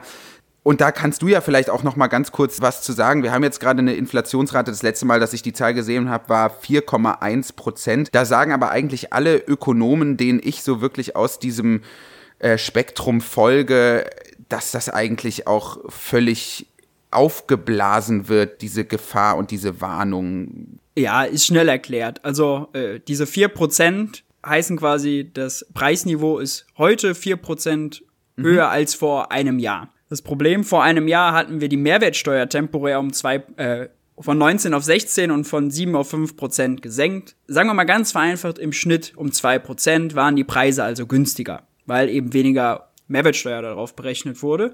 Diese 2 Prozent können wir also aus den 4 Prozent mhm. schon mal ausrechnen, weil mittlerweile wurde die wieder erhöht. Das heißt, 4% minus 2% Mehrwertsteuereffekt macht schon mal nur 2%. Was ja das Inflationsziel der EZB dann ist. Das wäre genau das Inflationsziel der EZB. Dazu kommt, dass wir Pandemie haben. Also in Vietnam und in China sind dann äh, Häfen geschlossen, weil Lockdown und äh, Pandemiebekämpfung. In Großbritannien fehlen äh, Lkw-Fahrer. Die OPEC, die die Ölpreise kontrolliert, entscheiden sich, nee, wir machen mal die Preise wieder ein bisschen höher. Gaspreise steigen, weil irgendwie schwerer Winter und Tanks leer. Also es gibt ganz mhm. viele Pandemieeffekte, die jetzt dafür sorgen, Energie wird mal teurer, Öl wird mal teurer, äh, Lieferzeiten länger, wir haben Chipmangel, weil jetzt irgendwie mhm. alle herausgefunden haben, diese Mikrochips sind eigentlich ganz cool und wir müssen jetzt irgendwie ganz viel Hardware produzieren. Also ganz viele einmalige Effekte, die dafür sorgen, okay, jetzt wird es in manchen Bereichen mal ein bisschen teurer. Und wenn man das alles mit berechnet, dann kommt man eigentlich zu der Schlussfolgerung, wir haben keine Inflation, weil Inflation definieren Ökonomen als kontinuierlichen mhm. Preisanstieg, Jahr für Jahr. Aber das sind alles Einmaleffekte, mhm. die mit der Pandemie zusammenhängen. Und ehrlicherweise muss man auch mal sagen, also die, wir haben ja die Wirtschaft hoch und runter gefahren in allen Bereichen der Welt wegen der Pandemie. Und dass wir jetzt nur so mickrige Inflationsraten in Anführungszeichen haben, also das ist eigentlich ja. eine Erfolgsstory weil das hätte ja vorher keiner für möglich gehalten, dass man äh, überall hoch und runter fahren kann und Lockdown und Häfen schließen und trotzdem läuft eigentlich alles äh, doch ganz gut weiter. Deswegen ist die Story total schräg. Da versagen ja, wirklich, die Medien, absolut. die es nicht erklären. Auch Tagesschau, ja. ganz wilde Meinungsbeiträge und so weiter. Also einfach auch faktisch falsch. Also allein diese 2% Mehrwertsteuer daraus zu rechnen, das, ist, das könnte man schon mal von einem Wirtschaftsjournalismus erwarten. Das wird auch schon nicht vernünftig gemacht. Und warum springen mhm. Liberale da so auf? Na gut, weil sie wissen, wenn die Inflation, da haben die Leute Angst vor. Das ist ein schönes Argument, was man nutzen kann, um den Staat kleiner zu machen. Weniger Staatsausgaben. Lindner macht ja explizit dieses Argument. Die Zentralbank sollte sich mal lieber zurückhalten und nicht diese Niedrigzinsen und so machen und das viele Geld und lieber mal privat. Und das nutzt er natürlich gerne. Er hat sogar da gefordert, eine Inflationsbremse zu machen. Also irgendwie jedes Gesetz im Bundestag, was die Preise verteuert, soll woanders dafür sorgen, dass die Preise vergünstigt werden, was de facto facto nachher heißt, wenn man irgendwie, weiß nicht, Ordnungspolitik machen will und CO2-Preis was höher oder irgendwo anders was regulieren will, was teurer wird, dann muss irgendwo was äh, vergünstigt werden, was nicht immer unbedingt Sinn macht und also auch Steuererhöhungen für Besserverdienende dann zum Beispiel quasi unmöglich macht. Also die Liberalen nutzen das als Geschenk, um ihre ideologische Agenda Staat klein, Markt, privat, groß und Vorrang äh, einfach äh, genau voranzutreiben. Das machen sie äh, erfolgreich, aber es tut einfach wieder so weh, von links zu sehen, wie man da versagt, da das zu dekodieren und zu erklären und was gegenzusetzen. Also jetzt äh, vielleicht noch äh, ganz am Ende Genau zu dem Thema Lindner im Finanzministerium hat der britische Wirtschaftshistoriker Adam Tooze, den wir hier auch häufiger schon mal im Podcast erwähnt haben, einen Artikel geschrieben. Also Adam Tooze äußert sich ja regelmäßig zu dem, was so wirtschaftsmäßig in dieser Welt abgeht. Er hat auch jetzt letztens ein Buch geschrieben. Ähm Adam Tooze Welt im äh, Lockdown erschien bei CH Beck. Habe ich hier gerade wirklich auf dem Tisch liegen und habe mhm. eben zum ersten Mal reingelesen. Ist sehr interessant, ja. Und er hat einen Artikel äh, geschrieben, genau eben zu dem Thema. Und darin kommt folgender Abschnitt vor. Ich lese den ganz einmal kurz vor. Ähm, vor diesem Hintergrund dürfte die Aussicht auf Lindner im Bundesfinanzministerium bedrohlich sein. FDP-Finanzexperten fordern lautstark, dass sowohl Deutschland als auch Europa so schnell wie möglich zu den Regeln der Schuldenbegrenzung zurückkehren sollten, die vor der Covid-Krise galten. Für Deutschland mag das machbar sein. SPD und Grüne könnten dem sogar zustimmen, wenn die FDP Investitionen in großem Stil durch öffentliche Banken außerhalb der Bilanz akzeptiert. Für Europa wäre ein solches Programm ruinös. 60 Prozent der Bürgerinnen und Bürger der Eurozone leben in Ländern, in denen die Verschuldung im Verhältnis zum Bruttoinlandsprodukt inzwischen über 100 Prozent liegt. In Italien liegt sie bei mehr als 150 Prozent des BIP. Unter diesen Bedingungen wäre es eine Katastrophe, eine Rückkehr zu den Kriterien der Maastricht-Ära zu erzwingen, die einen Schuldenabbau bis auf 60 Prozent des BIP vorschreiben. Es würde jede öffentliche Investition in den grünen Wandel behindern und einen populistischen Gegenschlag provozieren, angefangen in Italien. Das ist ja wirklich sehr nah an der Kurzanalyse, ja. die du uns gerade geliefert hast. Die Italiener und die Griechen und so weiter, die können sich das überhaupt nicht leisten, wenn man denen jetzt wieder die Daumenschrauben anlegen will, hier aus Deutschland von so einem Typen, der in Berlin seinen Porsche Gassi fahren fährt am Sonntag, dann steigen die einem da aufs Dach, beziehungsweise dann bricht irgendwann auch langfristig die Eurozone auseinander, wenn die darauf keine Lust mehr haben. Würdest du da irgendwie noch was ergänzen, Maurice, oder? Die Analyse ist genau richtig. Äh, um meinen Tweet zu sagen, das wäre eine Katastrophe, das wäre eine Katastrophe, das wäre eine Katastrophe. ähm, aber hier versagen wirklich auch, also das, was Tuster schreibt, ist ja ganz gut. Ähm, aber die Tatsache, dass wir uns Lindner als Finanzminister vorstellen, ist nicht nur von außen ausgedrückt, sondern auch wieder Versagen der Linken. Und auch hier dieses Narrativ, um mal einen Punkt nochmal zu machen, ein bisschen innerlicher Bitte. zu den Schulden. Selbst die progressiven Ökonomen sagen dann, ja, jetzt können wir Schulden machen, weil die Zinsen niedrig sind und wenn die Zinsen niedrig sind, ist alles so günstig. Und außerdem schafft es ja öffentliche Infrastruktur und davon profitieren ja auch die nächsten Generationen, also ist es okay. Aber das Argument ist eigentlich noch viel größer, denn nicht nur haben wir bessere Schulen und bessere Straßen und bereiten unsere Wirtschaft darauf vor, dass die Erde heißer wird. Also haben nicht nur einen realen Nutzen, wenn wir Schulden machen, sondern wir haben auch einen finanziellen Nutzen. Denn wenn der Staat Schulden macht, dann gibt er mehr aus, als er einnimmt, dann fließt das Geld in die Privatwirtschaft und macht uns reicher. Wenn der Staat Schulden macht, landet das Geld auf unserem Bankkonto. Wir haben höheren Wohlstand real und finanziell. Ist nicht mhm. zu machen, wäre verrückt. Und jedes Mal, wenn Lindner oder Laschet oder sonst wer in den Talkshows sitzt und diesen Scheiß fabriziert, muss man ihn fragen, warum willst du uns ärmer machen? Wer soll weniger Geld haben, wenn du Schulden tilgen willst? Wo kommt das Geld eigentlich her? Da wären die so schwach auf der Brust, die würden sich der Länge nach auf die mhm. Nase legen und blamieren. Und das mhm. äh, wird nicht gemacht und deswegen äh, haben wir jetzt so einen Lindner, der wahrscheinlich Finanzminister wird und die Zeit hat es ja auch abgedruckt. Und wenn Lindner sowas dann morgens liest, äh, das triggert ihn nur noch mehr wahrscheinlich, äh, diese Position in den Koalitionsverhandlungen erst recht nicht aufzugeben, weil ich schätze ihn schon als eitel und äh, so weiter ein und ja, ich glaube, wir können uns darauf vorbereiten, dass es demnächst immer Tweets gibt, äh, wo dann irgendwie Finanzminister Lindner äh, sich mit äh, .cl verabschiedet und uns verkündet auf Twitter, was denn die neue äh, Finanzpolitik sein wird und warum das alles so toll und so solide ist. Und äh, die Italiener übersetzen sich das dann ins Italienische und schlagen die Hände über den Kopf zusammen, denken, oh nein, wie können wir nur aus dieser Misere raus? Ja, also es wird, es wird nicht, nicht gut, es wird nicht, mhm. nicht schön. Okay, Trotzdem zum Abschluss, du hast noch einen Tweet vom 6. Oktober, wo du schreibst, wenn Lindner Finanzminister wird, könnte Finanzen zum Gewinnerthema für die Linke werden und dann all caps könnte. Wie, wie war das gemeint? Wie war das gemeint? Ja, wie, wie war das? Wir fragen den Autor. Also ich glaube, wenn ich mich selber kenne, dann wäre das vielleicht so ein kleiner äh, Hint in Richtung, wenn man vernünftige Finanzpolitiker und viele hätte, wenn man viele Leute hätte, die sich damit äh, auseinandersetzen. Und wenn man nicht nur seine alten Positionen von ah, nee, wir müssen die Reichen besteuern, dann ist schon alles gut und es ist alles so ungerecht, wenn man die hinterfragen würde und mal wirklich mehr argumentiert, äh, im Sinne von, was macht das auch nur mit der Wirtschaft und wenn mhm. du da Schulden tilgst und so weiter. Äh, aber das genau sehe ich gerade äh, leider nicht. Das Thema Wirtschaft und Finanzen äh, wird leider also dieses Bewusstsein, dass man das stärken müsste und dass das ein Feld wäre. In einer, in einer Ampelregierung, wo der rechteste Koalitionspartner im Finanzministerium sitzt, ist das der Punkt, wo man angreifen muss. Rein logisch allein schon. Okay. Aber das ist leider, da haben wir nur Wasserpistolen, mit denen wir schießen können. Da lachen die anderen nur. Wenn ein versierter MMTler sich wirklich dann mit so einem Parteisoldaten von der FDP dann da reinsetzen würde und dann halt genau das, was du jetzt gerade skizziert hast, äh, machen würde, zu sagen, ja, warum, wer, wer soll denn jetzt ärmer werden und so weiter und so fort, dass man dann eventuell das Spiel drehen könnte, meinst du? Gibt's auch äh, im Parlament, in Reden, überall. Mhm. Also man kann ja. da so viel angreifen und es ist so einfach auch anzugreifen. Das ist ein ganz entscheidender Punkt. Also gerade halt Reden, diese Öffentlichkeitsarbeit der Linken. Ich, ich verstehe das exakt null, warum man da wirklich nicht mal sich Leute ranholt, die das wirklich können.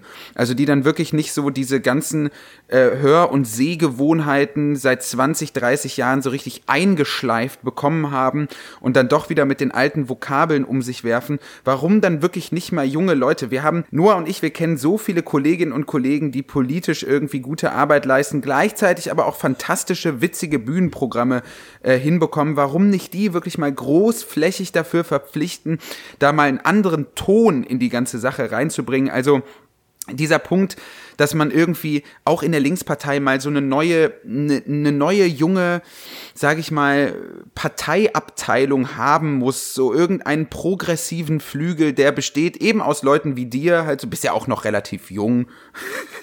Kann man ja nicht stimmt. anders sagen. Das stimmt. Und Noah und ich sind ja auch noch nicht ganz alt, so, ja. ähm, das fände ich, ich wäre sofort dabei. Ich hätte richtig Bock. Ich würde die Klassenfahrt mitmachen ins Zelt. Geh du erstmal Flyer verteilen. Ja, Mann, wirklich. genau. Bin ich mir ja wieder zu fein für, ich arrogantes Schwein. Es ist skandalös. Aber ja, das würde ich mir eigentlich Mann, ich hätte da so Bock drauf. Ich finde das wirklich schade, also das auch so zu sehen, alles, dass es den ganzen anderen Parteien, den Grünen und der FDP so gut gelingt und dass wir hier irgendwie, ach, keine Ahnung, ich weiß nicht. Also es ist auch wirklich, ähm, das wird wieder uns alle ein bisschen frustrieren. Es ist ja so die Diskussion schon losgegangen, okay, woran hat's gelegen, woran mhm. hattet ihr gelegen, das Wahlergebnis und so, aber ähm, ja. weil man sich so uneinig ist, gibt's jetzt nicht irgendwie so ein Spirit, man weiß irgendwie, man ist abgestiegen im FC Schalke und was man anders machen muss, um wieder aufzusteigen, sondern es ist eher so, weil da so viele verschiedene Leute überzeugt sind von ihren eigenen Sachen und die aber so gegensätzlich sind in der Partei, gibt's jetzt nicht so diesen Aufbruch nach vorne, sondern Minimalkonsens. äh, das, wir, wir streiten jetzt einfach nicht mehr so öffentlich und schlagen uns nicht mehr gegenseitig den Kopf ab und dann wird's vielleicht schon gehen mit unserem sozusagen Mischmasch-Suppe. Und das, glaube ich, ist fatal. Ähm, mhm. Das ist, glaube ich, fatal. Das glaube ich auch. Ja. Jetzt haben wir natürlich äh, nicht so rosige Aussichten, aber trotzdem aber die Aussichten könnten rosig sein, wenn man, also ich drehe es jetzt mal positiv, es gibt ja, ja das Potenzial, was man nutzen kann, wenn man Unbedingt. es jetzt populär bespielt, wenn man äh, Lindner angreift, wenn man auch die SPD angreift das können wir als Einspieltipp dann wirklich nochmal oder als Anspieltipp nochmal reingeben. Du machst ja des Öfteren auf YouTube sogar dann wirklich Reaction-Videos, ne, wo du dir wirklich dann die Aussagen der Leute einfach mal eins zu eins ganz kleinteilig vornimmst. Ich habe da auch mal reingeschaut, fand das ganz wunderbar, dass es sowas eigentlich gibt. Es gibt äh, haufenweise Erklärvideos von dir bei YouTube. Wie gesagt, Mythos Geldknappheit, glaube ich, erschien im Pöschel Verlag. Ist das richtig? Genau, genau. Absolute Empfehlung, wahnsinnig interessant. Kommt man auch rein, wenn man sich mit der Thematik noch nicht so stark vorher auseinandergesetzt hat. An vielen Stellen des Buches schreibst du ja sogar so, jetzt brauchen wir noch hier so zehn Seiten und dann ist wirklich auch der Teil abgeschlossen und dann geht's wirklich hier in medias res. Also wirklich auch sehr schön geschrieben, fand ich sehr, sehr gut. Gibt's noch was, worauf wir hinweisen können? Instagram natürlich, Twitter, klar.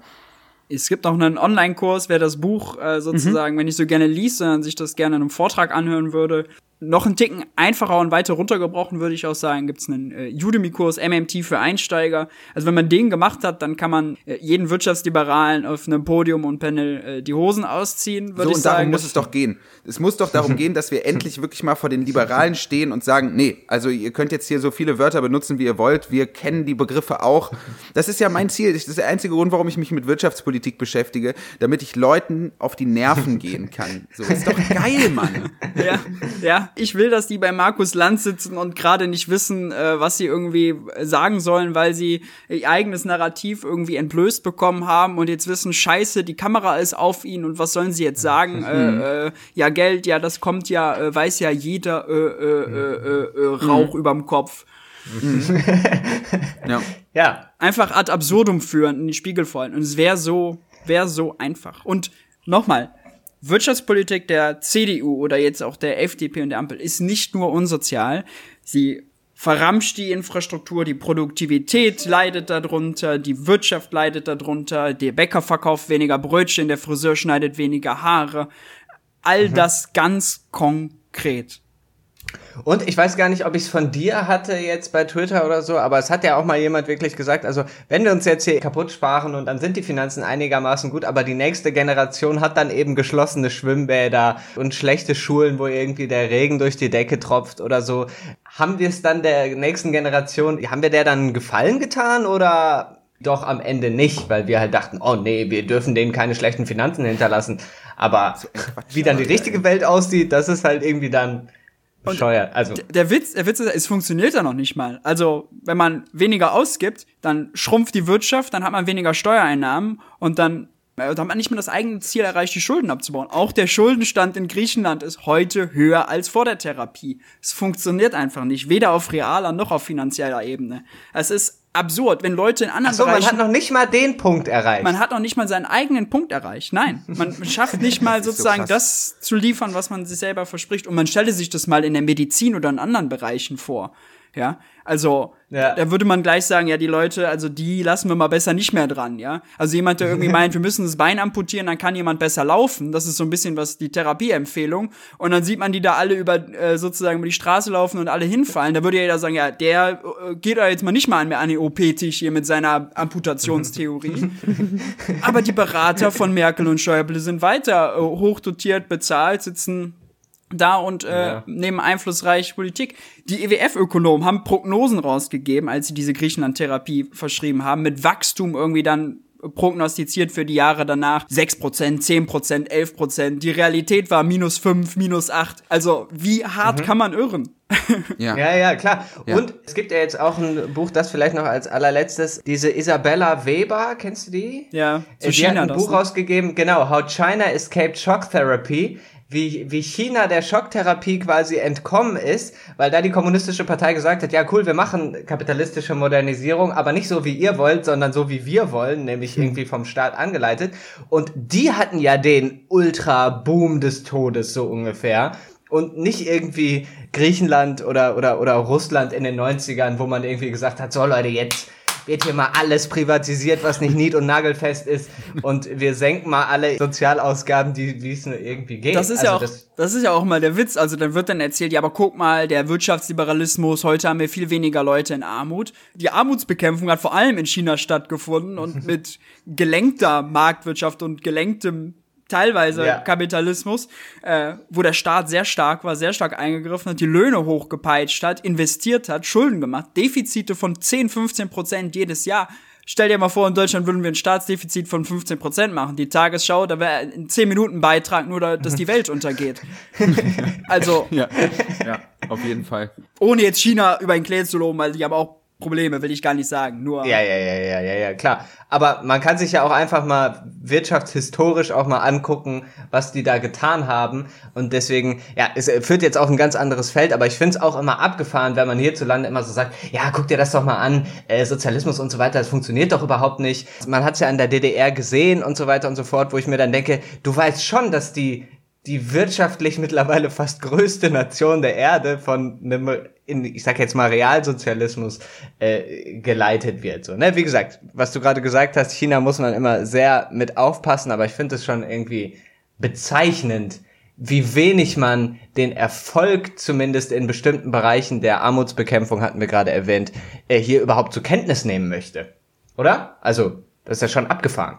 Ist schon abgefahren. Grundsätzlich bin ich aber auch ein, kein Freund von diesen Systemfragen, weil die auch zu nichts führen und den Wähler auch nicht abholen. Also auch immer diese linke Kritik, ah, böser Kapitalismus, böse Marktwirtschaft und alle Profite sind böse. Ja, meine Mama hat einen eigenen Friseursalon mit einem kleinen Team und macht Profite und lebt davon. Ist das jetzt die böse Kapitalistin?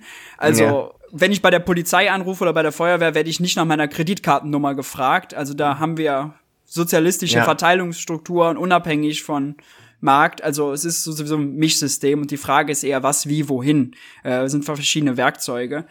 Und auch ein Problem. Man weiß, der Kapitalismus, den will man irgendwie abschaffen, der ist blöd, aber wie der so richtig funktioniert und wie das mit der Marktwirtschaft so funktioniert, das ist dann doch nicht so ganz bekannt. Äh, Ja, das lässt sich ganz gut zusammenfassen, noch in einem Tweet, den wir von dir noch rausgesucht haben. Äh, Das können wir da vielleicht ans Ende setzen. Du hast geschrieben, am 25. Oktober, also vor ein paar Tagen, ganz aktuell. Cringe ist, wenn Linke mit Schaum vorm Mund gegen Marktwirtschaft anschreiben, aber keine Ahnung haben, wie sie funktioniert.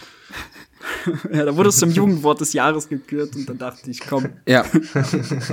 ja, es ist völlig richtig. Es ist völlig richtig. Und ich habe auch das Gefühl, es gibt auch einfach zu wenig junge Linke, die sich ernsthaft dafür interessieren. Das als kleine Story so wirklich ans Ende gesetzt. Ich habe jetzt ja das Programm so ein paar Mal gespielt, also insgesamt achtmal. Und ich hatte zweimal die Situation, dass jemand zu mir gekommen ist nach der Show, die auch das erste Programm schon gesehen haben und mir gesagt haben, das ist aber viel weniger politisch als das erste Programm. Ja, um das nochmal klar zu machen, es geht in der ganzen zweiten Hälfte ausschließlich um Wirtschaftspolitik. Aber die Leute aus diesem linksliberalen Spektrum nehmen Wirtschaft gar nicht als politisches Feld wahr. Ja? Ja. Wenn man da irgendwie über wirtschaftliche Zusammenhänge spricht, dann ist das für die Leute gar nicht Politik, sondern das ist dann irgendwie Wirtschaft, das hat damit irgendwie gar nichts zu tun. Das fand ich so enorm, weil ich halt irgendwie vorher gesagt habe, das Programm ist weitaus politischer und weniger moralischer als das erste. Und dann kommen Leute zu mir und sagen, ja, es ist ja irgendwie sehr wenig Politik drin. Das fand ich so krass. Also, dass es halt Ja. wirklich gar nicht so wahrgenommen wird. Ja, ist, ist total spannend, ja, aber es beschreibt ziemlich, ziemlich viel von dem, was wir als irgendwie Gegenwartsphänomen beobachtet und ja hier besprochen haben. Ja. Wenn ihr diesen Podcast unterstützen wollt, dann könnt ihr das unter paypal.me slash Diskursionen. Wir stellen euch natürlich die ganzen Links und Empfehlungen und Leseempfehlungen zur Verfügung in den Show Notes bei Spotify und Co. Checkt mal Maurice Höfgen äh, aus auf allen möglichen Kanälen. Und ich sage herzlichen Dank an euch beide. Es war mir eine große Freude. Da kann man doch drauf aufbauen. Maurice, wir fragen dich bestimmt auch nochmal, ob du wieder dabei sein willst. Äh, das war doch sehr, sehr schön. Danke dir auch, Noah für Ja. deine Arbeit und Recherche. Wir hören uns bald. Ja, vielen Dank euch beiden auch, äh, speziell an Maurice, dass du dir die Zeit genommen hast. Sehr, sehr schön. Vielen lieben Dank. Gerne, hat Spaß gemacht. Macht's gut, haltet die Ohren steif. Machen wir. Ciao, ciao. Bis denn. Ciao, ciao.